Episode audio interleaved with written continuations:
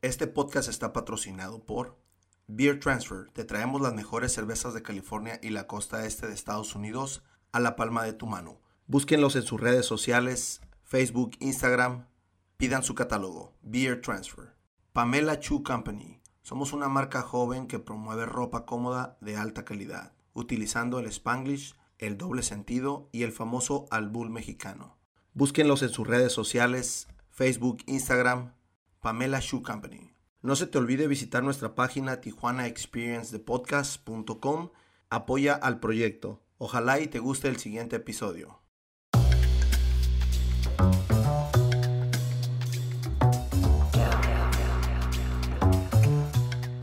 Bienvenidas a Tijuana Experience, ¿cómo están? Mucho gusto. Muchas, muchas gracias, de verdad. Silvia, Merian, ¿cómo estás? Muy bien, muchas gracias. Gracias por la invitación. Gracias por este espacio de, de poder compartir eh, nuestro proyecto y obviamente inspirar a todos los demás. Qué sí, chingón, de verdad, qué muchas, chingón. muchas gracias por, por esta invitación a ser parte de este tan padre podcast. De verdad, muchas felicidades. Gracias a ustedes y como lo dijiste, Merian, eh, vamos a presentar su proyecto, pero antes quiero saber un poquito de ustedes. ¿De dónde nace primero estudiar biología y estudiar empresas? Ahorita, quien sea la que, la que se quiera avanzar.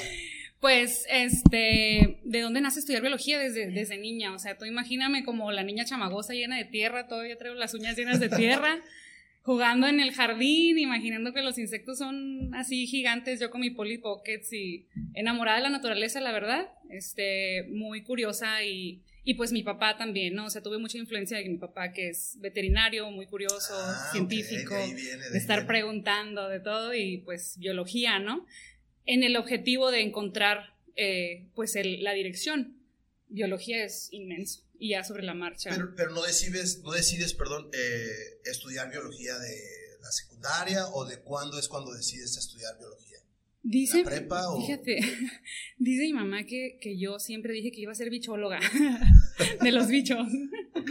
Y este, pero creo que siempre tuve esa, esa inquietud de la naturaleza. Yo iba a ser veterinaria, lo iba a ser zoóloga, y ya después de que intenté este, por ese lado y en otras partes del mundo, que dije, a ver, aquí cerquita de mi familia ya, este, ¿qué hay disponible? Y encontré en Ensenada biología, yo vivía en Mexicali. Ok. Y dije, sobres, vámonos. Entonces fue perfecto, ¿no? ¿Se te fue difícil ah, cambiarte de ciudad? O, digo, aunque estamos re- referentemente estamos bien Sí. cerquita, pero siempre es cambiar todo, ¿no? ¿Hasta dónde terminaste la prepa? Mira, ¿Hasta Francisco, es que yo no soy de ningún lado. Yo, no, no nací en México, mis papás siempre nos llevaron por todo el mundo, la verdad nos abrieron unas ventanas súper grandes. Yo nací al otro lado del mundo, en la, en la mitad de la aventura de mis papás, mis hermanos nunca estuvieron en un espacio fijo. Toda- ya cuando nos establecimos en Mexicali, después de varios lugares, tampoco estuve en la misma escuela, o sea, siempre estuve en constante Siempre cambio. nómadas. Siempre fui la la nueva en todos lados. Y sí, ese era el objetivo, ser nómada. Cuando eh, estoy en segundo año de prepa, mi papá me invita a irme con él a Canadá un año. Yo, vámonos, ¿no? Súper valiente, seguro. Y otra vez regreso así como, ¡ay, mi casa! ¿A qué parte de Canadá fuiste? Vivimos en Edmonton, en Alberta, un año, a menos 30 grados centígrados. No, fue, fue muy difícil, pero pues obviamente me abrió los ojos a muchas cosas, ¿no? Y regreso y termino el último año de prepa en Caléxico, al otro lado de Mexicali, y ahí es donde, ok, ¿a dónde, qué, qué sigue, no? Traté de regresar a, esa, a ese otro lado del mundo, nací en, en, en Brisbane, Australia, Ok. y me fui para allá y dije, sí, independiente, soy súper fuerte.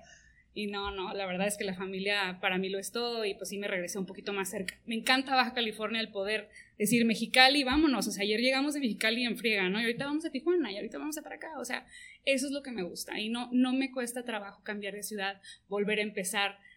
Me considero, la verdad, ciudadana del mundo, del universo. Pues, la verdad, no. Qué buena onda, qué buena. Marian, platícanos un poquito tu background.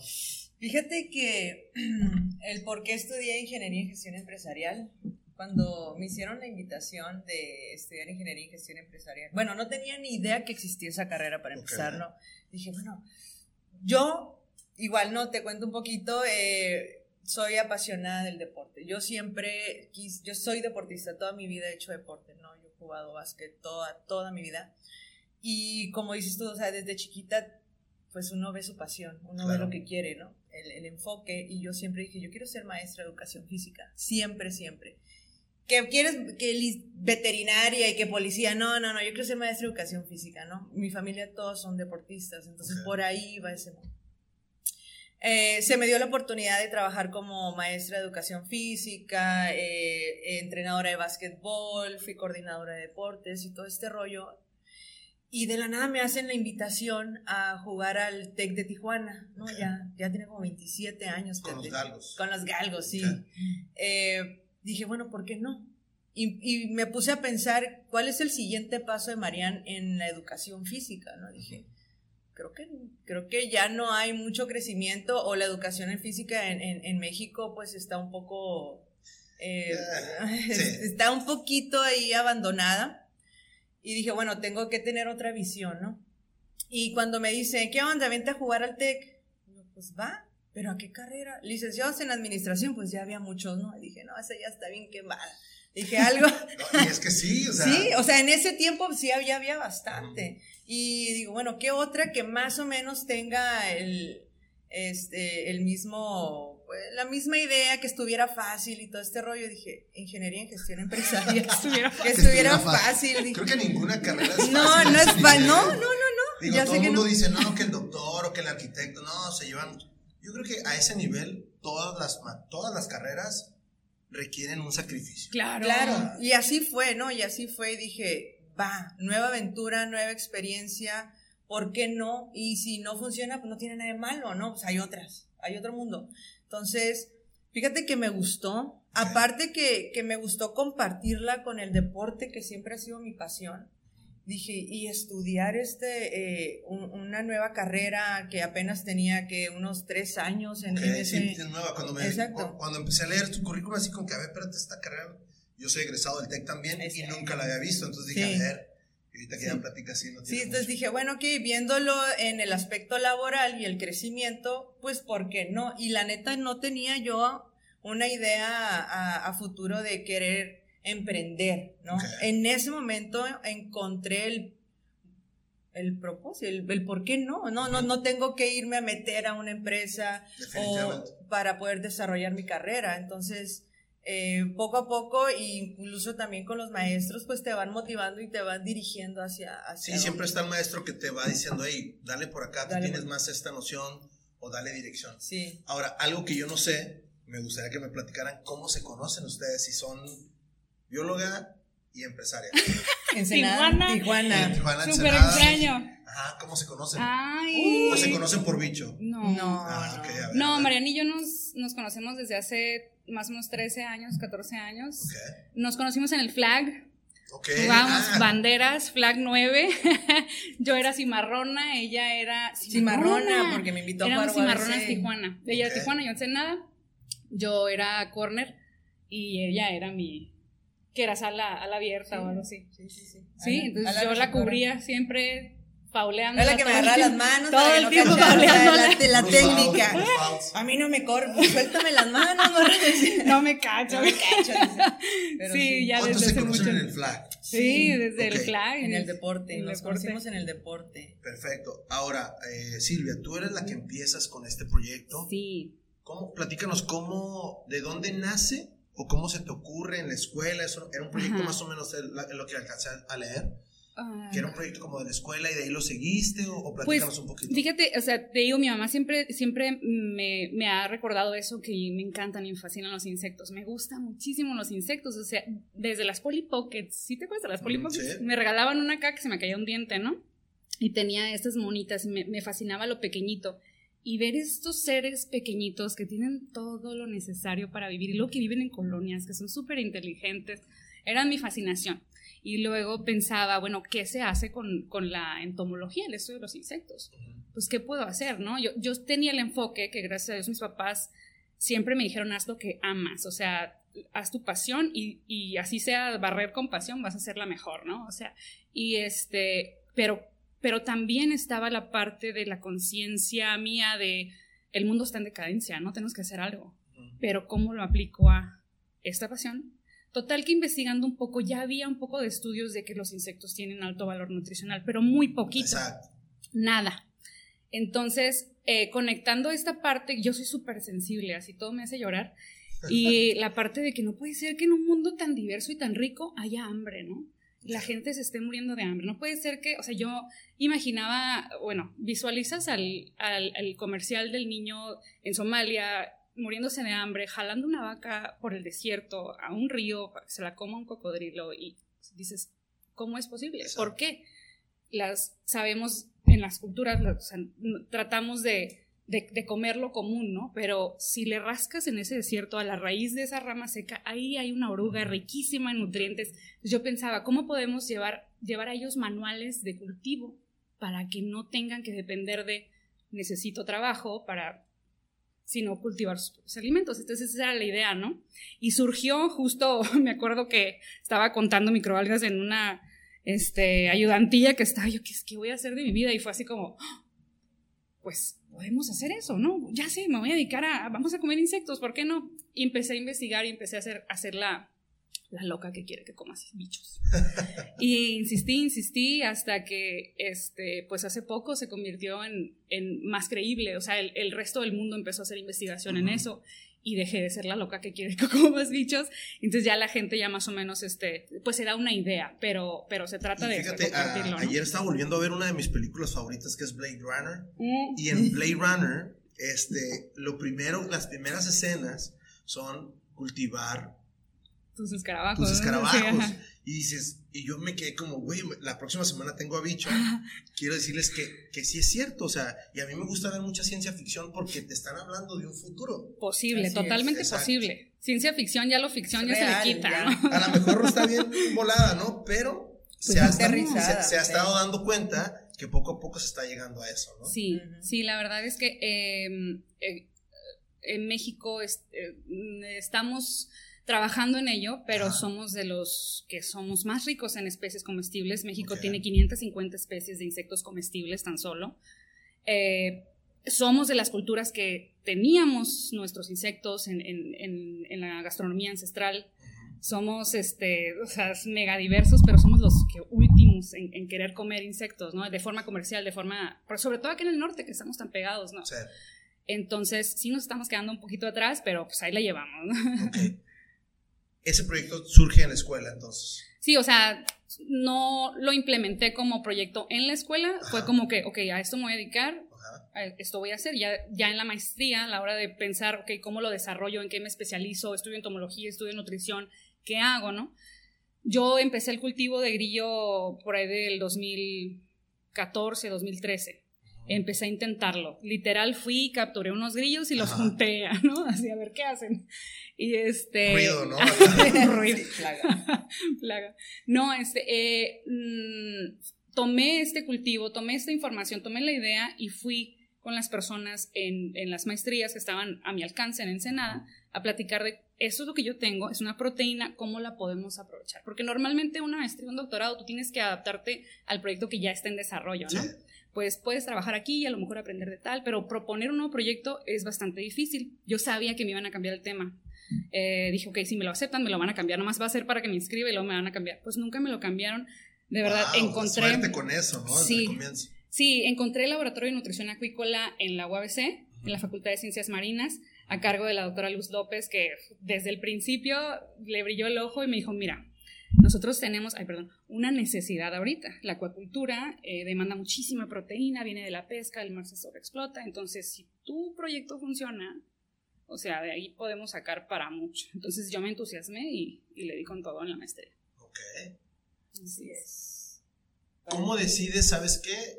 Después de que me dan la luz verde, empiezo ya a, a ponerle el nombre. Ajá ¿Cómo, ¿Cómo decides eso? A mí me gusta, soy muy curioso. Entonces... No, qué bueno. Y me haces recordar, porque hicimos como, uh, ¿cómo lo hicimos? Eh, Sobre todo el nombre. Empezamos con el nombre. El nombre, ¿De, ¿de dónde nace el nombre? Um, yo le había puesto Crickets o algo así. Ah, Crickets. O Crickets, ajá. Todo el mundo usa algo así, ¿no? Ya existía por allá en Francia y todo. Y dije, bueno, luego se me va a ocurrir algo en Francia ni nos van a ver, ¿no? Acá. no, pero, sí me pero sigue. Una, sí me sigue una vez que ya lo subes al internet, ya está. Sí. En Francia, o ya está en otras partes ajá, del mundo. Ajá, y desde que nos empezó a seguir el de Crickets fue como, no, hay que cambiarlo. Porque era en Facebook Cricket nada México, acá. sí, pero sí quería yo que fuera algo en español, que fuera, que se relacionara, que la gente pudiera relacionarse con él. Y tampoco que fuera como reducido a los grillos, porque los grillos Exacto, es, exacto, el, exacto. exacto, es, es el primer insecto, de hecho es el, le dicen el, el insecto puerta. Si tú quieres iniciar tu trayectoria en, En el o consumo de- en el consumo de insectos, pues el grillo es el más fácil. Ok. Amamos al grillo, sabemos que no es tóxico, la gente no les tiene miedo como a las cucarachas o a los escorpiones, conocemos a Pepe Grillo, Cri Cri, Sí, no. o sea, tenemos Más como el de comercial. Mulan. Es más, ah, es más familiar. Sí. Ajá, entonces le tienes como, y aparte son muy limpios y muy fáciles de, de cultivar. Am, pero tenemos también cultivo de tenebrio, que es otro escarabajo, que se aprovecha mucho, y yo quiero desarrollar ciclos de vida, que es, la verdad, mi enfoque es estar con los bichos y estar viendo a ver cómo le hacemos para reproducirlos de mejor forma. Ese es el, eso es lo que me apasiona. Entonces siempre ha sido la idea de que sean insectos como tal. Entonces, pues bichos, todo el mundo sabemos qué son los bichos, se nos va, se nos va a quedar, lo Exacto. recordamos, está padre, nadie se llama así. Si vamos a, creo que a Colombia, no sé qué lugar de Sí, Latinoamérica, hay un cosa, problema. Pero hay un Pero problema. Eso no nos de nada. Allá le ponemos otro nombre. ok. ¿Cómo entra, Marian? ¿Cómo, ¿Cómo la invitas? Le dices, oye, este, eres buena defensiva, eres. ¿Qué onda? Fíjate que, eh, pues yo compartiendo, ¿no? El, el estudio en la ingeniería en gestión empresarial y la necesidad eh, que tenía ya el proyecto de lanzarse, ¿no? Entonces Silvia me invita a formar parte del proyecto como, ah, pues, gestora, ¿no? De, de negocios. Y empezamos a, pues, a, a, ver cómo desarrollar el proyecto. Porque igual yo, esa es la primera vez que yo también estoy emprendiendo, y más con insectos. O sea, a mí me decían en mi casa, insecto, pues órale, dale, Mátalo. mátalo. No, sí, es elimínalo. Y que la, la araña, y ahora las arañas en la casa, no las mates. Yo, pues sácala porque si son no. amigas. no. Entonces, sí ha sido como un reto bien grande, pero bien satisfactorio el descubrir este mundo de los, de los insectos, porque pues yo viviendo aquí en Tijuana, eh, pues sabemos que es una ciudad multicultural donde la gente aquí viene a trabajar, ¿no? Entonces tú terminas tu carrera y de volada vas y buscas una chamba. Es decir, para eso es. Y, y yo tenía así como, bueno, ¿qué voy a hacer? ¿Qué hago? ¿Qué, ¿Cuál es mi siguiente paso? ¿No? Entonces Silvia, que estaba desarrollando este proyecto, que ya quería sacarlo del laboratorio, digo, no tenía toda la experiencia del mundo, pero tenía una base del cómo poder empezar, ¿no? Estaba Y la idea. ¿no? Estábamos en, en la idea, en el compartir la, la información. Mira, yo conozco esto, la mercadotecnia, la venta, el, el- el desarrollo de, de un modelo de negocio, pues eh, compartiendo, o sea, entre las dos, entre tres, perdón, porque también eh, tenemos otra, otra socia que forma parte de, de Bicho también. Y fuimos aprendiendo juntas, apre- aprendiendo Ujú. ahí en, en el camino, porque Silvia nos, nos, nos, nos metió al, a la- Oye, es como hablábamos hace ratito. al ¿no? mundo de los insectos. Hay- llegan proyectos donde dice, ya no puedo. O sea, yo, yo puedo hacer todas las cosas, pero ya ocupo de alguien que me ayude, ¿no? Definitivamente hacerlo solo es imposible. Exacto. O sea, yo siempre le insistí a Marian, tú eres ingeniera en gestión empresarial, tienes toda la especialidad en, en manejo de capital humano. Yo no tengo idea de lo que es emprender, yo no tengo idea de lo que es. O sea, bueno, claro, emprendí, vendía cosas en la uni, cada rato agarraba los boletos de la UABC y no los pagaba, entonces vendía sándwiches, pies y de todo. Pero el de cómo. Si tú tienes esa, esa, pero me dices que yo nunca he emprendido, pero tienes la teoría. Y entonces Exacto. mi conocimiento Vamos. y el tuyo. Vamos a ver cómo podemos, cómo podemos hacer, este, compartir esta, esta información. Compárteme tú tu pasión y yo te comparto el, el, el conocimiento que adquirí en, en, en la escuela, que sabemos que no es lo es todo, ¿no? Porque al final de cuentas en, otra, ¿no? En el, en el mundo exterior es donde vienen los chingadazos, entonces, y es donde estás aprendiendo realmente. La teoría, pues qué padre, pero esa teoría cambia de fuera de. Bien, Entonces. Sí. eh, yo le dije, ok, tengo experiencia en, en capital humano, pues yo soy docente, a mí me apasiona la docencia, entonces eh, sé trabajar esa parte, compartir el, el- el desarrollo de negocio, pero en el mundo de los insectos, ¿cómo chingados le haces? O sea, ¿cómo madres vas a crear un negocio con insectos, no? Cuando yo conozco lo tradicional, que es vender un fregado producto. Entonces, eh, sí fue, eh, fue algo completamente no y todavía está haciendo, estoy aprendiendo de, ¿no? Estamos aprendiendo durante el camino, pero es una experiencia padrísima, ¿no? Entonces, lo que estamos ahorita es, eh, estamos aprendiendo y haciendo crecer el negocio con lo que estamos trabajando, con lo que estamos eh, conociendo en la parte eh, Y sobre la marcha se van ajustando. Y sobre ¿no? la marcha, claro. Ahora, yo, yo estuve leyendo un poquito de ustedes y ustedes empiezan con su criadero. ¿Cómo, cómo decides tú, a ver, este, María, voy a ocupar esto, voy a ocupar lo otro? Es como cuando haces una receta de cocina. ¿no? Ándale. Harina, esto y lo otro. ¿Cómo Sí. tú decides, Silvia? Esto es lo que voy a ocupar para arrancar, ocupo este capital, ¿de dónde lo sacan? Porque eso es lo, eso es lo difícil, ¿no? Sí, uh, como te digo, o sea, nosotros en la ciencia, digo, nosotros los, los científicos somos muy tercos de estar en el laboratorio y de que no, tiene que ser así, mi, Sí. mi co- conocimiento tiene que ser tal. Pero, pues, ¿de qué te sirve si no lo sacas al mundo, no? Somos muy celosos. A lo mejor yo quería sacarlo al mundo. Eh, la doctora Luz, te digo, fue como de las primeras que sí me dijo, mira, aquí hay una, uh, un, un taller de, de emprendimiento científico, o sea, así de grande es el, el problema de emprendimiento científico que a veces no sabemos ni cobrar nuestros servicios. o sea, No, y, y eso creo que te lo tenemos todos los profesionales, ¿no? sí, sí, sí, sí. Te ¿Cómo dice cómo, pasar? pero no te dicen. Yo, yo, por ejemplo, en mi background te- tuve una materia que se llamaba costos y ya cuando salía a querer cobrar era como, o sea, eso no me lo explicaron. O sea, mi, mi ejemplo era hacer una siembra y digo, güey, o sea, un dibujito, un proyecto. No tenemos una, en, ni- creo que ninguna carrera tenemos cuando ya sales, ¿cuánto quieres ganar? Sí, Exacto. exacto, exacto. y, luego, si lo que, y la pena, ¿no? Ah, Decir, es- ay, eso es, es- como, tienen que dar "Ay, una pero- clase de quitarte la pena. Sí. Quitarte la pena uno, quitarte la pena dos, y, sí, y, ya, ¿no? aviéntate y eh, estira la mano porque realmente es, es, es tu chamba, o sea, e- estás, lo vale, o sea, lo, lo vales completamente y, y mm, pues la gente a lo mejor malamente está acostumbrada a que vas iniciando, ¿no? Vas iniciando y hay el, el- o el por qué tan caro, o el, es que si cobramos esto, pero no, es que son compas, o sea, es un, Sí. Sí, sí, es es una maraña que dices, Es complicado, aprender, pero, ¿no? pero de, alguna forma lo tienes Sí, que adquirir Ah, en el claro. camino. ¿Cómo lo hacen ¿no? ustedes? ¿Cómo empiezas con tu criadero? ¿Cómo? Ah, ok, sí, o sea, la cuestión del criadero fue, te digo, yo desde la carrera, yo te lo juro que agarré mis grillos y los puse en una olla transparente. Era una olla la primera vez, para poder verlos. Los primeros tutoriales del YouTube eran súper básicos. No, mira, nomás agarras la hembra y el macho y les pones una ¿Cómo, tierrita. cómo, cómo, este, Identificas. ¿Identificas? identificas eso? Eh, el, es- el grillo en su parte del abdomen, en la parte del final, Ah, ok, la hembra tiene un palito, como, como, una, como una espina ok. saliendo así. una agujita. le llamamos ese el ovopositor. Entonces, Ok. esa espinita, la- cuando encuentra una tierra húmeda, la mete en la tierra y ahí sa- sale un huevito. El macho no lo tiene. El macho es el que canta, la hembra no. Ok. Y si tú escuchas y lo sigues-. Sí. Sí, el macho mueve sus alitas Ajá. y hace esta estrulación, estru- estrudulación, no me acuerdo el nombre, pero hace este Mueve las alas. para Sí. convencerla, ¿no? De que, de que se Oh, le acerque. baila entonces casi, Uy, casi. no, sí, es un ritual. Ahí. Este canto de, de macho para atraer a la hembra, ya que se acerca, hay otro canto diferente para convencerla, y hay otro canto diferente para ahuyentar a los machos de, esta es mía. ok. Y el Este, otro gandaya que también quiere que anda ahí Ajá. cerquita a ver con Sí, cuál se va. Está No, no, padre. es un rollo. Esa parte Está súper padre. Entonces yo empecé a descubrir mucho en, en, es- en mi casa, o sea, en mi casa, en, ok.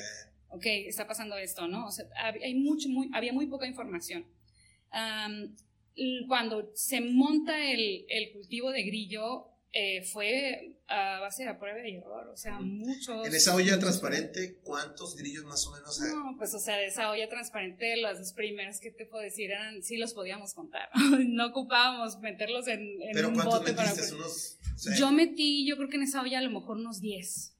Unos 10. Y el ciclo de vida es muy rápido. En Ah, es 40 lo que estaba leyendo que Sí, súper, súper rápido. O sea, en Ujú. 45 días tú ya tienes otra generación, otra generación, otra generación. Ok. Y es exponencial. O sea, cada hembra te puede poner en toda su vida unos 300 huevos, pero no te va a poner eso, o no te van a sobrevivir. Sí, no te va a te van a sobrevivir como 50 por hembra.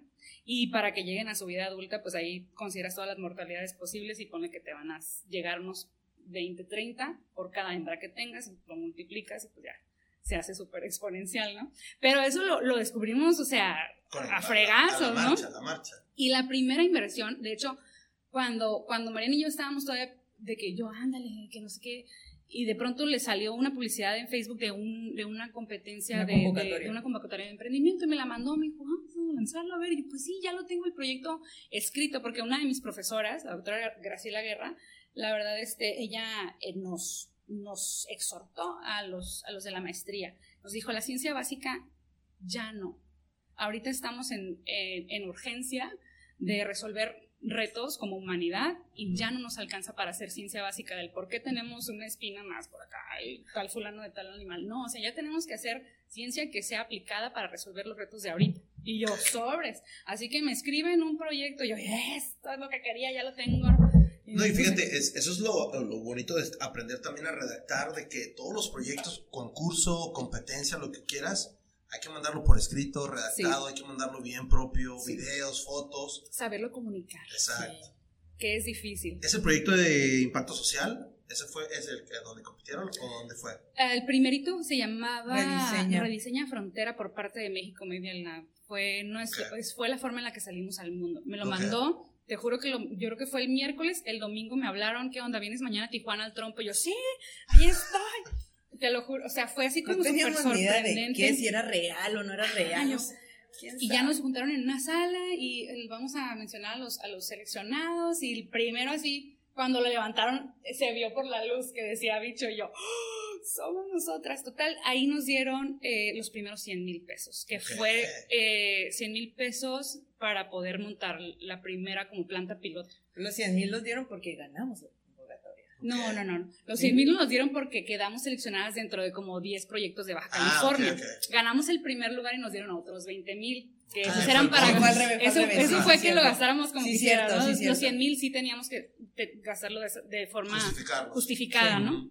Compramos un montón de unidades que son cajas, nosotros eh, gracias a Dios mis papás creen un montón en mí. Mi papá ya había remodelado una parte de la casa que era como abajo de la cochera y pusimos, este va a ser el laboratorio de grillo y... qué buena onda. No, la verdad, no, no me pudieron haber tocado mejores padres y fue la forma en la que iniciamos ese, ese primera planta piloto, que muchos de los 100 mil se fueron en errores, ¿no? Obviamente. Así, así es esto del emprendimiento. Sí, sí, exacto. ¿no? La verdad es que entre más fracasas, más, aprendes. Y, y si aprendes de eso, pues, ¿qué estamos esperando para empezar a fracasar? Como a ver, ¿cuál va a ser el primero? Mucha gente le tiene un chorro de miedo al fracaso. Claro. Pero cuando entiendes que, como dice mi coach, Peter Sage, yo sigo a un coach. Ah, Peter, Sage, sé quién es. ¿Serio? Sí, ah, es mi super coach. este, tus fracasos son tu, tu, tu mayor capital. Sí. Entonces, si vas, si, si, si realmente a lo mejor tu nivel de éxito eh, se va, va a equivaler a, la cantidad de fracasos que tienes, ¿por qué, le tenemos tanto miedo a fracasar? Si de cada, no sé, si eres, estás en ventas o lo que sea, si de cada 10 no te va a llegar un sí, pues sobre el que sigue. ¿Cuál es el próximo no? no? eso es lo que, lo que me enseñó esa primera parte del emprendimiento. Ok, ya empiezan eso y cómo deciden para dónde vamos. Se ganaron su premio, se ganaron ya su, poquito de capital, vamos diciendo. ¿Qué sigue? ¿Qué sigue para Bicho ahí en ese momento?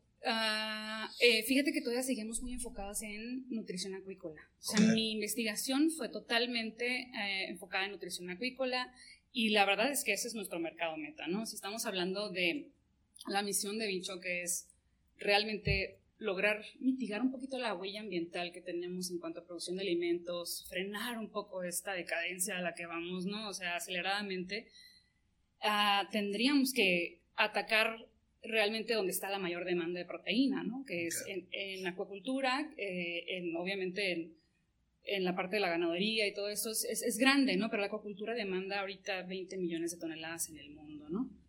Tan solo Pacific Aquaculture, una de las más grandes del norte de México que está en Ensenada, consume dos toneladas al día. O sea, es un montón. Entonces, todo eso viene de la pesca y, y, el mar, es, se imagina, no nos va a dar gratis para siempre, nos está costando muy caro, ¿no? Entonces, eh, sí estábamos muy enfocadas en eso y quisimos todavía seguir por ahí queríamos ese capital para crecer el cultivo y tener suficiente para poder entrar al mercado acuícola, pero el mercado acuícola no te abre las puertas al menos que produzcas toneladas. Ajá. Contra los monstruos. Exacto. Exacto. Entonces, sí, sí, los mismos este, productores de alimentos y me decían, faltan 20 años para que insectos logren entrar a esta industria. Los mismos productores me dijeron eso hace 5 años y ellos ya están produciendo insectos. Ok.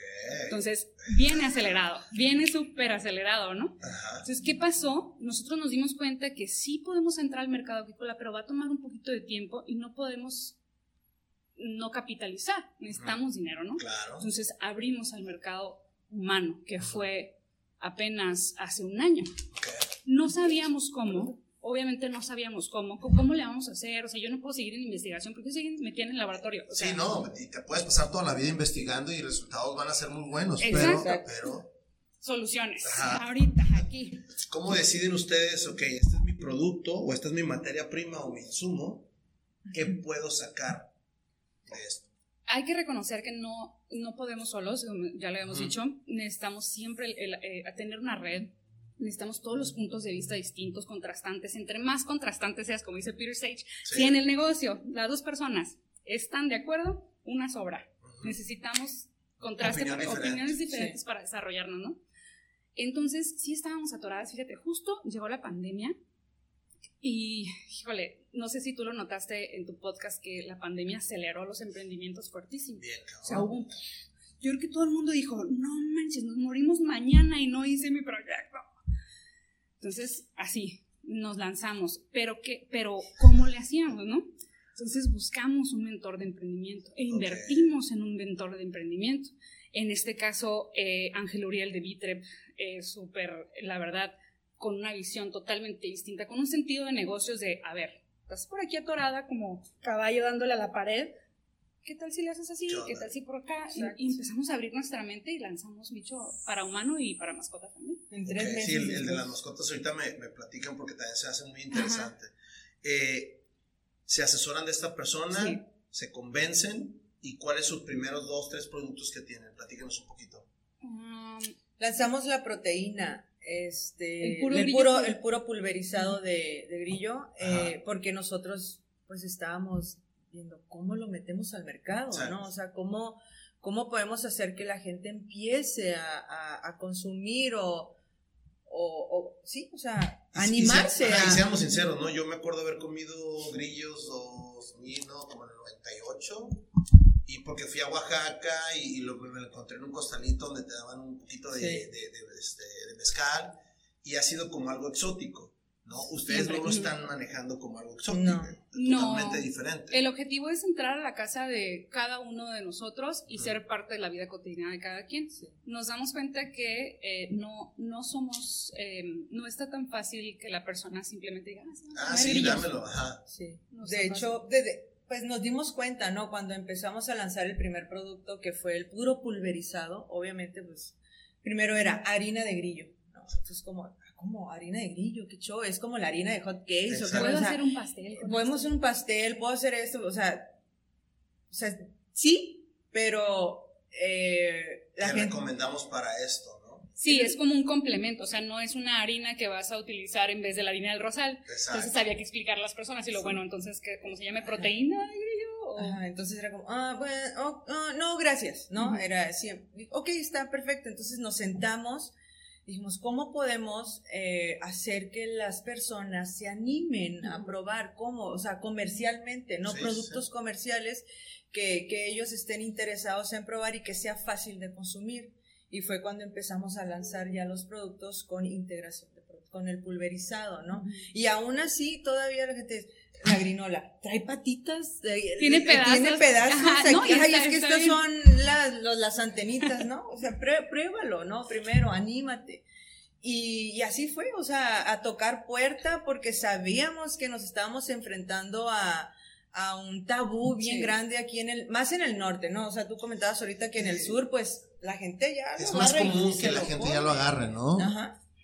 Digo, acá en el norte sí. todavía estamos medios muy americanizados. Sí, muchos- exactamente. El americano a veces come hasta lo que no y le das un insecto y ah, se friquea todo, Sí, ¿no? O sí, sea, me ha tocado. Sí, sí, sí, sí, exacto. O sea, no sabes, no, no. Entonces, si sí. vieras la carne así toda cruda y sí te da como. el cómo la procesan, entonces a ver si te dan ganas otra vez, ¿no? Pero ah, fuimos ahí dando muestras, tocando puertas, eh, platicándole a, la, a, las personas los valores nutricionales que, que aportan, ¿no? El, el, insecto, la proteína, sí, sí. ya con un enfoque nutricional claro. eh, en beneficio al, al, humano y también a las mascotas. Entonces, por eso es que empezamos a lanzar productos comerciales, pues para que las personas se animaran a probar y sí dio resultado, ¿no? Ahora la proteína, el puro pulverizado lo seguimos manejando todavía, eh, pero lo que es más comercial, pues son el grichili, la, la grinola.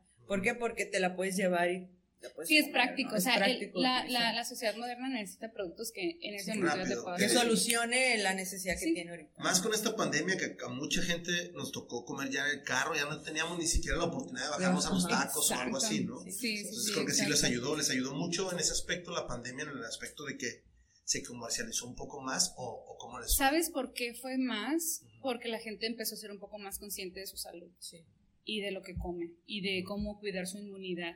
Entonces hubo mucha información, muchos doctores y muchas empresas empezaron a entrevistar a doctores de cómo mejorar la inmunidad, porque a fin de cuentas tu última Este barrera, brillo, ¿no? Así. ajá, y tu última barrera es, es tu, tu sistema inmune, o sea, tú puedes traer un, andar en una burbuja, pero pues Muchos sí se preocuparon, otros era como, "Ah, sí, a mucha pasar, gente, ¿no? No pasa nada, esto del COVID no existe, ¿no? sí, Hubo de los dos lados. Hubo de todo, ¿no? Pero sí, sí hubo mucha conciencia en, en, la, en la salud propia.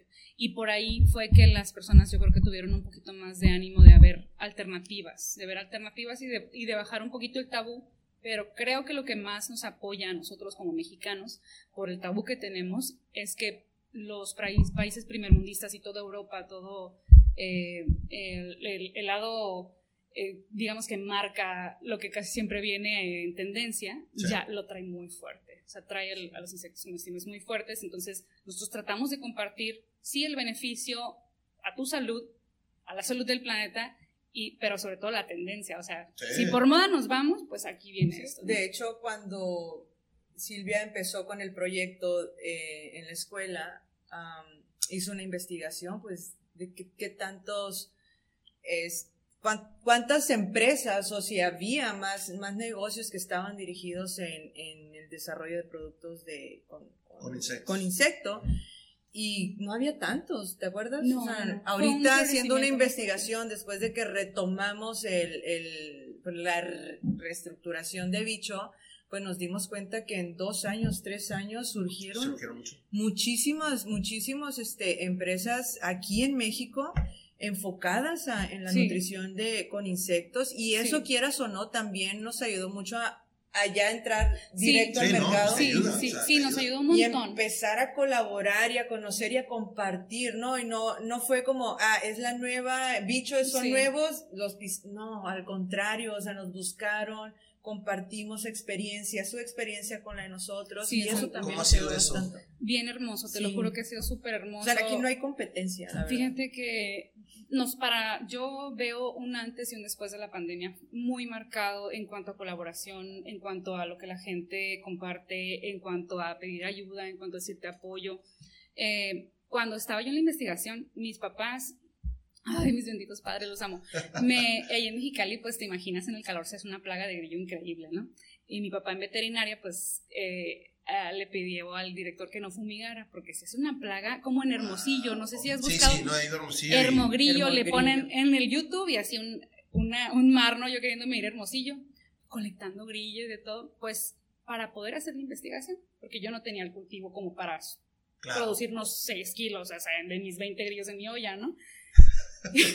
y este, y resultó que la- le hice un proceso de lavado porque al- sí dependen de la nutrición para los valores que tienen, sobre todo en grasa. Ok. Y como en ese entonces estábamos trabajando con lobina, la lobina pues sí requiere cierto, cierto nivel de, de grasa bajo. Le tuvimos que hacer un lavado y eché a perder toda la harina que mis papás colectaron y con la que se fregaron la espalda, ¿no? Pues yo buscando de dónde la compro, de quién la produce. Entonces investigué en todo México y no había nadie, no había nadie, ¿no? Entonces el que ahorita ya hayan surgido esas empresas, a nosotros nos apoya mucho porque muchas veces no nos alcanza. Nosotros Exacto. compramos a otras empresas también, ellos compran de nosotros, o sea, estamos colaborando sí. bien bonito. Nosotros trabajamos con, con varias empresas mexicanas desde Yucatán hasta, bueno, hasta, lo- nosotros somos las de más al norte, pero creo que la... Querétaro. Querétaro es lo más al norte, ¿no? Sí.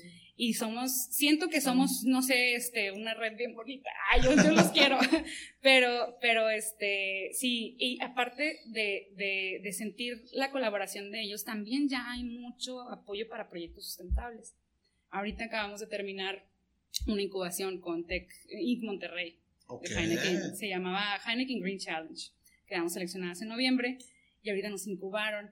Redirigimos todo. No. Fue un apoyo de, de un ecosistema emprendedor que nosotros no teníamos idea que existía. Y, o sea, ¿Cómo, cómo se contactaron con ellos? ¿O cómo, contacta- eh, cómo se contactaron ellos con ustedes? ¿O cómo fue? ah, ¿Por medio de una competencia también? sí, con, por, por convocatorias. Convocatorias, Ok. sí, ya, ya estando en, en, en el mundo de, del emprendimiento, pues ya nos empiezan a llegar correos invitacionales de participaciones en Pero, pero está súper bien porque al final de ¿Sabes cuentas es investigación, ¿no? Y es... Sí, Ujú. participamos en Posible México y quedamos sí. seleccionadas. De re- Ok. También de, a partir de ahí eh, fuimos a, al- a, Posi- a México y competimos allá con, los proyectos todo. Eh, ese, una vez que, que entras a ese ecosistema, o sea, eres parte de una familia donde siempre se está compartiendo, oye, entra a esta, entra la otra, y mira, acá hay oportunidad, o sea, todos siento que nos apoyamos mucho. y este y de ahí surgió eh, entramos a Heineken Green Challenge y ahí cambió bueno el ecosistema emprendedor se volvió más enfocado en sustentabilidad. Fue como y todos los proyectos de ahí increíbles proyectos. O sea aprovechando todo eh, yo siento que restauré mi fe en México. O sea dije sí sí lo podemos hacer. Con estas personas con estas pasiones con con estos proyectos, con, este, con la verdad el esfuerzo que, que se le está integrando y el apoyo de las instituciones y las empresas que están apoyando los proyectos sustentables, yo no tengo duda que México va a surgir como, como una Como potencia. como potencia y, y va a, a aprender a aprovechar sus recursos y a cuidarlos, ¿no? Yo en la conversación con, con, con Marian de, de armar el episodio, eh, estábamos platicando y le digo, y sabes que me estoy quemando ahorita el webinar, que se me hizo súper curada, me lo quemé todo, y a la vez me doy cuenta que también tuviste una presentación con CIMAR, que es en Ah, Portugal. Sí. ¿Cómo, ¿Cómo se da eso? ¿Cómo, ¿Quién te invita? ¿Quién te dice, oye, este, Silvia, qué onda? Exponos. Uh, Bueno, em, de la investigación que, que- que ha conllevado Bicho en- con la UABC, la UABC Ah, nos ha, Conectado. la verdad, es, es la cuna de Bicho completamente. La doctora Luz López ha, eh, ha llevado es, también o sea, este proyecto a, a compartirlo con, con quienes pudiéramos apoyarnos. Entonces, am, eh, la- nuestro proyecto de investigación con Lovina se compartió en varios congresos en México y se nos hizo la invitación por parte de la revista ah, Aquaculture Research, que es donde normalmente publicamos los estudios. Entonces ese congreso fue virtual, no fui a Portugal. Desgraciadamente por la, por la Desgraciadamente. pandemia, si no hubiese estado ahí en Portugal. Claro. Por supuesto. Este, pero sí, eh, fue, fue muy padre participar en este Congreso Internacional. ¿Y sabes qué fue lo más padre? Que no fui la única de insectos, porque casi siempre soy la única. O sea, a mí me tocó eh, aquí en, en el Caracol de Ensenada presentar en un congreso de acuacultura, donde estaban estos productores que me dijeron que en 20 años íbamos a, a integrar ante un Podio. una sala de, de, de- de- de representantes y, y- y jefes en lo que es nutrición acuícola y los que más saben y todo esto, pues yo siento que mirándome con cara de qué te pasa, ¿no? Creo que estás en, el, en, el, este, en la exponencia diferente, ¿no? sí, Equivocada. sí, creo que había uno de proteínas alternativas y que presentaba varias opciones y por ahí mencionaba a los bichos, ¿no? Pero ya ahorita en la de, en la de Portugal no fui, fuimos cinco, Ok. cinco o seis proyectos de, de, de diferentes partes del mundo en insectos. Y me dio la verdad mucho, mucho gusto participar pues como representante de México y de la UNI. El webinar ustedes lo hacen por su cuenta, Sí, el webinar que tienen ahí en su, en su, su, website. sí, sí, sí, por supuesto. O sea, fue parte de esta asesoría de nuestro mentor de negocios el compartir la información. O sea, Completamente gratis.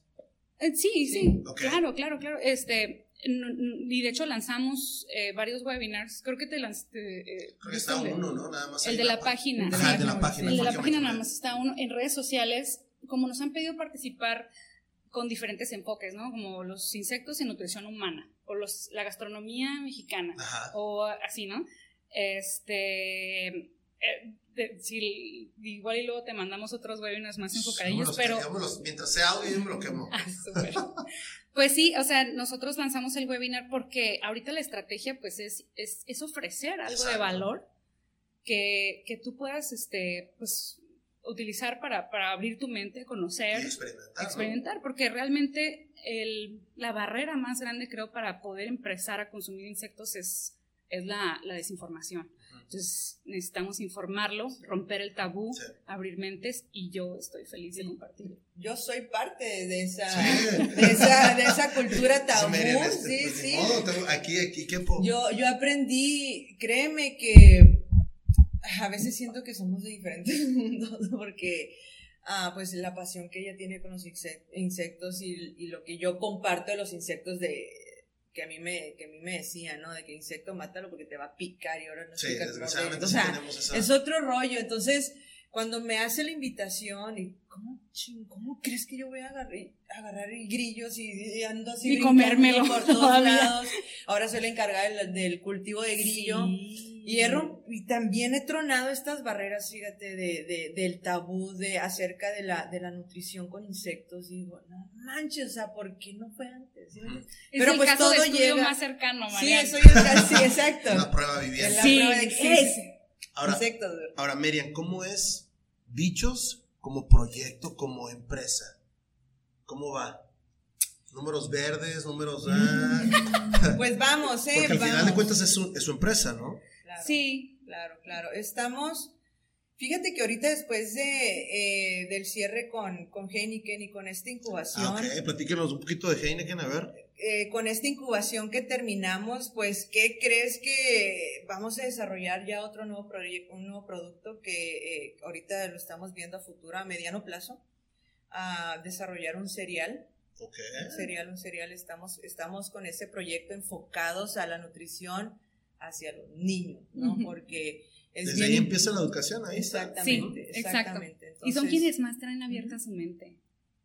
Así es, y, y- y queremos aportarles, ¿no? Y, y sobre todo eh, la información, lo que dice Silvia, o sea, antes de introducir el producto hay que informar y, y tumbar esta barrera de, de tabú y decir, ¿por qué no? Si es algo que me va a beneficiar, ¿por qué no hacerlo? Y más a los niños, somos el país número uno en obesidad, entonces... Sí, eh, eh, ¿qué estamos haciendo? ¿O Sí. qué no estamos haciendo Exacto. por ellos? Entonces, el enfoque que tiene Bicho es precisamente eso, es, es, es entrarle al mercado a, a consumos con, con, val- con alimentos, perdón, o con productos con, con valores nutricionales que realmente aporten a la nutrición y que no solo comas, te llenes y ya vete a la escuela y llórale. ¿no? O sea, que realmente le estés invirtiendo en la nutrición de tu hijo y que le va a ayudar en, en tos- todos los aspectos, ¿no? En todo lo que es- está requiriendo como, como nutrición.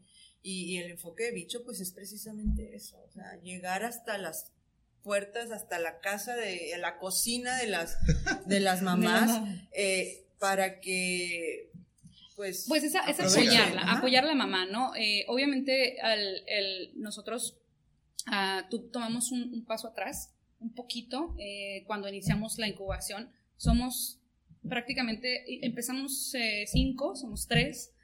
Eh, la vida nos, nos pivotea y pues la verdad así sucede, ¿no? Eh, do- para poder tomar esta incubación y poder redirigir todo el, el enfoque de bichos, sí tuvimos que tomar un poquito de paso atrás.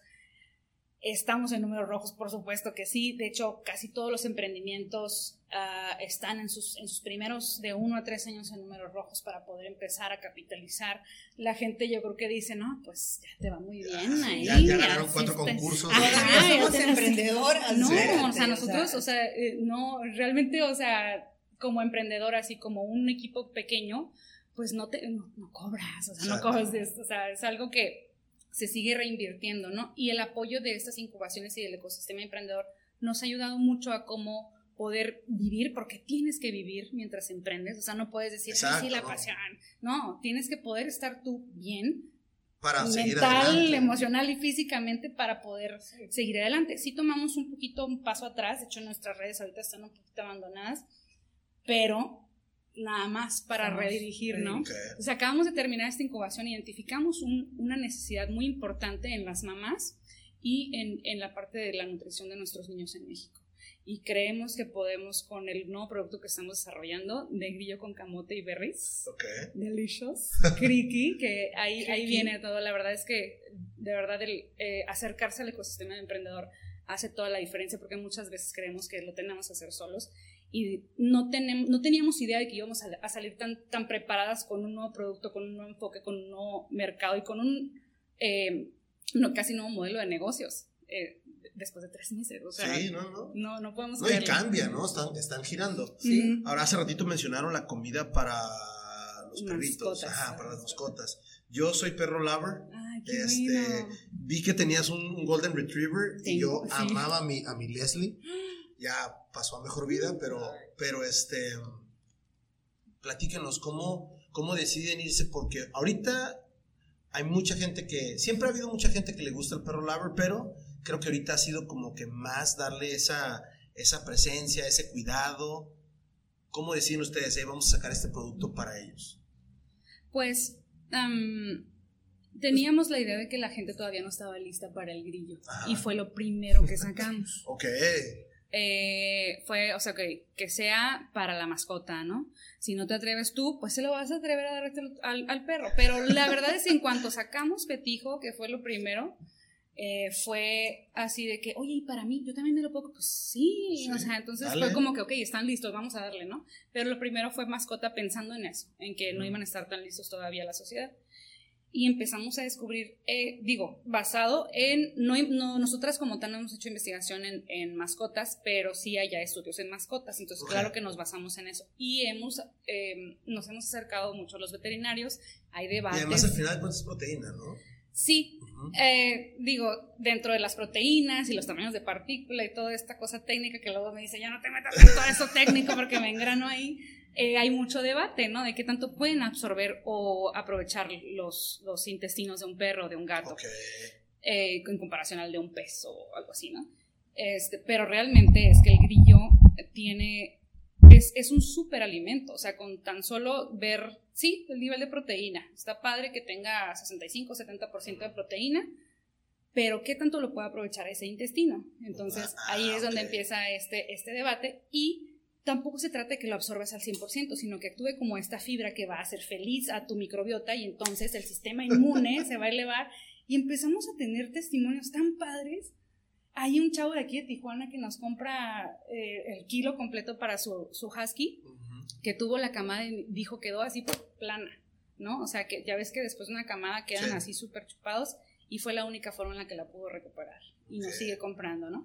Nuestro veterinario también, este, ¿sabes qué? No sé qué hacer con este perrito, tiene pancreatitis, no le podemos quitar, la- Nice. ya le de un- este Proplan por un mes y no se le quita, ¿qué onda? Le probamos, pues dale, ¿no? Se le quitó, tráeme más, o sea, la perra de mi mamá tiene 18 años. ¡Wow! Es un- 18. Ahí la tenemos, Ahí la es- es, un zombie, o sea, no, ya no ve, ya no escucha, Ajá. tiene los ojos blancos, Pero pues ¿cómo sigue, come? Le- puta, le encanta el grillo, le encanta el grillo y, y come muy bien, o sea, ahí continúa. Y sobre todo para mí, el, el poder ofrecer algo de valor para una mascota, para mí no son mascotas, para mí, Célula, mi adoración, la que Ajá. conoces, Sí.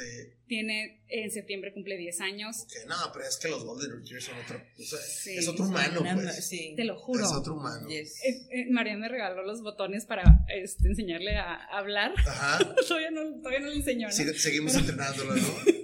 Sí, pero de verdad yo siento que me va a hablar en algún punto y, y te entiendo, ¿no? Cuando dices mi Leslie. Sí, no, la Leslie era la Leslie. Era pelirroja, entonces era, ya te imaginas. Ahora, mi podcast o el podcast de nosotros se llama Tijuana Experience. Obviamente usted anda, tú andas nómada por todas partes. Merian es de aquí de Tijuana. Yes. Para ustedes, ¿qué es estar aquí en Tijuana, emprender cerquita acá en Ensenada o a lo mejor en Mexicali? Pero aquí andan en el área de la Baja. Ujú. ¿Qué es para ustedes estar en esta zona? ¿Qué les ha dado esta zona para, para seguir eh, produciendo bicho? Pues fíjate que ah, sí hemos llegado a esta comparación de Ensenada, Tijuana en cuestión de, de interés en, en, nuestros productos y la mayor parte de nuestras ventas está aquí en Ensenada. O sea, En Tijuana. Tijuana, Aquí como hay aquí una... en Tijuana. En Tijuana, ¿verdad? Aquí, perdón, ¿verdad? Aquí en Tijuana, o sea, sabemos que hay una diversidad aquí en Tijuana multicultural. Un- es una ciudad multicultural donde la gente tiene la experiencia de probar o de animarse a probar este Pero insectos. ha sido gracias a ti, o sea, porque Mariana es la que nos conecta con Tijuana y realmente ha sido gracias a que... Es buena vendedora Sí, entonces. la Sí, tijuanense, o sea, Sí, la- me amo Tijuana y, y, y lo que le digo a Silvia, o sea, también hay que salir a, a, a otros, a otro mundo, ¿no? Y sabemos que, que, que Tijuana eh, es, un- es más grande que Ensenada en Sí. cuestión comercial y negocios y todo lo que tú quieras, en la diversidad de la gastronomía Ajá, también, la ajá. gente aquí sí se anima un poquito más a, a mezclar sus...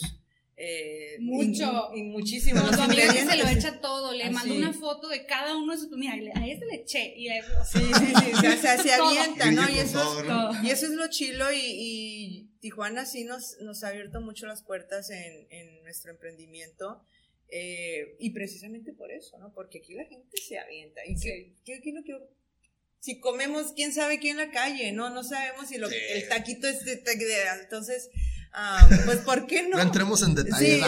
ándale, bueno, no pues vamos a arruinar mis tacos de asada aquí arriba, por favor. no digamos de dónde. Pero sí, para nosotros sí ha sido una muy bonita experiencia el, el traer, el compartirlo aquí en, en Tijuana. Sí, al principio era como, es que para Tijuana, porque si somos, si el proyecto es de Ensenada, pero necesitamos expandirlo, ¿no? Sí. Ver dónde está la necesidad. A Ensenada todavía nos falta eh, que la gente se anime. Ahí vamos, ahí vamos, sí, chico, exacto. Son, muy cerrados en, en algunos aspectos pero también nos dan la oportunidad, pero todavía falta crecimiento, ¿no? Entonces buscamos en donde sí, incluso en Mexicali también metimos el producto Ujú. y ahí vamos, ¿no? Que nos estén abriendo las puertas, pero sí el enfoque aquí, uno porque pues la ciudad es multicultural, o sea, hay gente de todos lados que, que no le tiene miedo a nada, entonces dijimos, ¿por qué no? Al contrario, ¿por qué sí? ¿no? Entonces, ese, es- Sí, ese es el, el beneficio de, de poder eh, estar cerquita de, de, de- de Tijuana y pues poder compartirlo, ¿no? A todos lados. Entonces, Ok. sí, ha sido Sí. muy padre. Además del cereal que traen como proyecto nuevo, ¿algo más que ustedes quieran eh, agregar de, de bicho actualmente? O, o ahí están, ya, ya pusiste los ojos medios. Yo sí, pues es que quemaste. O sea, yo, no, si me das una hora más, yo la hablo, ¿no? O sea, eh, dicho, tiene- va a tener. Eh, es, ese es el inicio, tan solo. ¿no? Sí, no Este, pueden abarcar tampoco tanto, ¿no? Sí, y como te digo, o sea, nuestro mercado meta es un mercado que demanda así, o sea, pensamos en, acuacultura, porque acuacultura, pues para el futuro de la nutrición humana es lo que se ve más sustentable, más allá de la ganadería y todo esto, agricultura. Pero eh, nuestro enfoque es la nutrición animal en general, porque sabemos que no vamos a dejar de consumir la carne, el pollo, amamos eso, Exacto. y yo lo amo sí. como norte, o sea, yo amo que el domingo Sí, huele a carne carne asada, asada, y no oye, quiero que se ¿cómo acabe nunca, entonces sí, queremos lograr que podamos seguir disfrutando de la comida que tanto adoramos, pero más conscientes nada más de qué es lo que estamos haciendo con nuestros recursos. Que sí podemos disfrutar bastante la vida y sí hay maneras de hacer que los engranes eh, caminen claro. bien. Nada más es, eh, lo que a mí me gustaría hacer es exhortar a la gente a que tenga un consumo responsable o una nutrición responsable, no solo enfocándose en, en que esté rico, sino que también tenga buenas propiedades para tu cuerpo, eh, que, que ya sabemos que pues digo, necesitamos enfocarnos en nuestro sistema inmune y ver cuáles son los ingredientes, pero también cómo es que la producción de ese producto que tanto amo y consumo impacta a mi entorno donde van a vivir mis hijos en un futuro que pues a lo mejor yo Que no les voy a estamos dejando. lo ¿no? estamos dejando, ¿no? Entonces, eso es, eso es lo que más, eh, más me gustaría comunicar, que las personas este, eh, sí se enfoquen en, en este consumo responsable y que ah, se animen también a explorar Sí. sus propios talentos, sus propias pasiones, porque somos muchísimos con tantas pasiones y con tantos talentos y con tanta Sí. capacidad de identificar problemáticas, ponerles una solución. Eh, o- 8, casi 8 billones de personas que no podamos solucionar esos 17 retos urgentes que la ONU nos está exhortando a que, a que resolvamos. Y no le dijo a, a los políticos o a las grandes industrias, un llamado a la población mundial, que somos únicos cada uno. Entonces, que todo el mundo se anime, que se animen todos. Para ir cerrando nuestro episodio, eh, ¿qué los motiva? ¿Qué las motiva a ustedes a seguir en bicho y a seguir haciendo lo que ustedes hacen ahorita? Dale, María. precisamente lo que, lo que comparte Silvia, ¿no? El dejar algo, el, el, el dejar una huella ambiental a, a- a futuro, el, el recuperar este pues lo que, lo que se está afectando con las prácticas tradicionales. Ah, Bicho para mí ha sido una inspiración bien grande en el ecosistema emprendedor porque eh, aquí descubrí mi pasión y a mí me encanta inspirar a los jóvenes y a través de esto, a través de esta plataforma, pues lo hago, ¿no? Y como dice ella, o sea, anímense a probar otras fuentes de nutrición que nos van a ayudar a, a mejorar nuestra calidad de vida y que no solo la, no solo la nutrición se basa en comer alimentos sanos, ¿no? Claro. Sino es, es, es, eso es un, abarca eh, otros aspectos. Y nos dimos cuenta con el rollo de la pandemia. O sea, ahí nos dimos cuenta las necesidades tan grandes que surgieron en la nutrición, cómo dejaron de Ensenada de, de exportar este, pues, lo- las fresas y, o sea, todos estos, estos este, alimentos que se quedaron ahí atorados y que pues la gente se quedó sin, alguna gente se quedó sin alimento, ¿no? Entonces, ah, sí está, eh, hay que ser conscientes de lo que estamos consumiendo porque, pues, te digo, ahorita con la pandemia nos dimos cuenta cuánto el cuerpo nos está aguantando. Entonces, am, ¿y por qué? Porque no les estamos poniendo atención, no le ponemos atención a esta parte que es, o sea, es el motorcito. Sí. Somos necesitas meterle una buena gasolina para Exacto. que para que rinda, es como Sí. al carro, o sea, si le metes de estilo de la otra, pues te va a tronar. Entonces, es igual el cuerpo. El, el- el impacto que queremos dejar es precisamente eso, o sea, Sí. el, el mejorar, el, el ofrecer una, una nutrición de calidad a- para que se beneficien todos, ¿no? Sí, precisamente. A mí me, me motiva muchísimo, digo, ya te diste cuenta que mi pasión es, siempre me defino como la loca, científica loca apasionada de los insectos, de la sustentabilidad, pero sobre todo el crecimiento personal. A mí me motiva, claro, me motiva a dejar una huella buena, o sea, impactar positivamente a la cadena de producción de nuestros alimentos, pensar, ay, me puedo morir y sé que mis hijos a lo mejor van a tener o, un- el algo, algo bueno, ¿no? O sea, un buen uso del tiempo que tuve aquí, pero el poder conectar con las personas, lo que tú haces, 75 episodios, no manches, o sea, has conectado con un montón de gente. Y la verdad es que si algo, o sea, hay miles de lecciones de la pandemia, pero estamos diseñados para vivir en, en- en- en tribus, en comunidades, nos necesitamos unos a otros, necesitamos inspirarnos de otras personas, nuestras necesidades individuales, eh, digamos, o sea, so- son, son, son varias, ¿no? Pero una de las más fundamentales es, es el crecer, crecer como persona. Yo siento que crecemos porque queremos ofrecer algo de valor, porque necesitamos contribuir, Exacto. ver metas más allá de ti, más allá de mí, más allá de que, que- Sí. que seamos todos, que seamos Exacto. nosotros, ¿no? si yo veo gente que triunfa, a mí me dan más ganas de, de Ah, querer triunfar. O sea, es, es así de Fíjate, esa persona que nació allá, en- que, que creció en Mexicali, que a lo mejor no hizo este, mucho en, en su trayectoria, de pronto en la uni se dio cuenta, o sea, porque a, a veces decimos, "Ay, ya se me fue el tiempo de poder ofrecer, claro que no, No, ya está. o sea, claro que no, o sea, hay personas que han emprendido a los sesenta y tantos, y han logrado cosas Y- increíbles. Como dice Silvia, yo soy un ejemplo, o sea, yo que crecí acá y que en, la- en mi casa me dicen, tienes que estudiar para tener una buena chamba y te, para tener que ser o, o tienes que tener esto, ¿no? para Entonces, buscar una seguridad. para buscar una seguridad. Entonces, la neta, o sea, yo salí de aquí de, eh, de Tijuana y descubrí mi otro yo y ahora es, eh, o sea, dale, o sea, busca tu pasión, eh, morro ahorita, dale a lo que tú quieres ser y no lo que la gente te dice que tienes que, Exacto. o que te conviene, o que te ¿no? conviene. que te va a dejar varo. Experimenta. O sea, dinero y viene. Exacto. No lo gastamos en qué, ¿no? Pero dale, o sea, da- aprovecha lo- las oportunidades, aprovecha todas las experiencias que se te están poniendo enfrente y no es cuando tenga la oportunidad, cuando tenga el dinero. El dinero va y viene, como dice Silvia, pero el tiempo ya no. Tengo 36 años y la neta, eh, estoy viviendo mi momento, estoy viviendo mi pasión, estoy viviendo el, el, inspirar a, todos los que quieren estar en esta y los que no, pues de algo te va a servir. Sí, exacto. nunca es tarde para, pero sí hay que aprovechar eso que estás sintiendo, dale su lugar y descúbrelo y anímate a hacerlo, ¿no? Eso es bien importante. Pues a mí nomás me queda agradecerles su tiempo que vinieron desde Ensenada y este ya vamos a consumir bicho. Sí, vamos a comer bichos, vamos a hacerlo. muchas gracias. ¿Algo más que quieran agregar? No, gracias. Bicho. Grinola, grichili. Grinola y. Grichili. Grichili. Sí para tu botana, tu cheve. Nada, pues que nos sigan en redes, eh, apoyen el proyecto. están muy chingonas sus redes, yo las estuve... muchas gracias. Me, me, invierto un poco de tiempo en eso y, me gustó, la verdad. Sí, gracias, a nuestra socia Aime, que ya no pudo estar con nosotros por cuestiones de la vida, pero gracias a ella la página se mantuvo muy bien. Eh, y ahorita buscaremos una forma de mantenerla. Pero de verdad, muchas gracias por la invitación y gracias, por tu labor de conectar con la gente. Gracias a ustedes. Gracias, gracias. Gracias por haber escuchado este episodio. Háganos saber cualquier comentario, compártalo con la persona que debe escucharlo.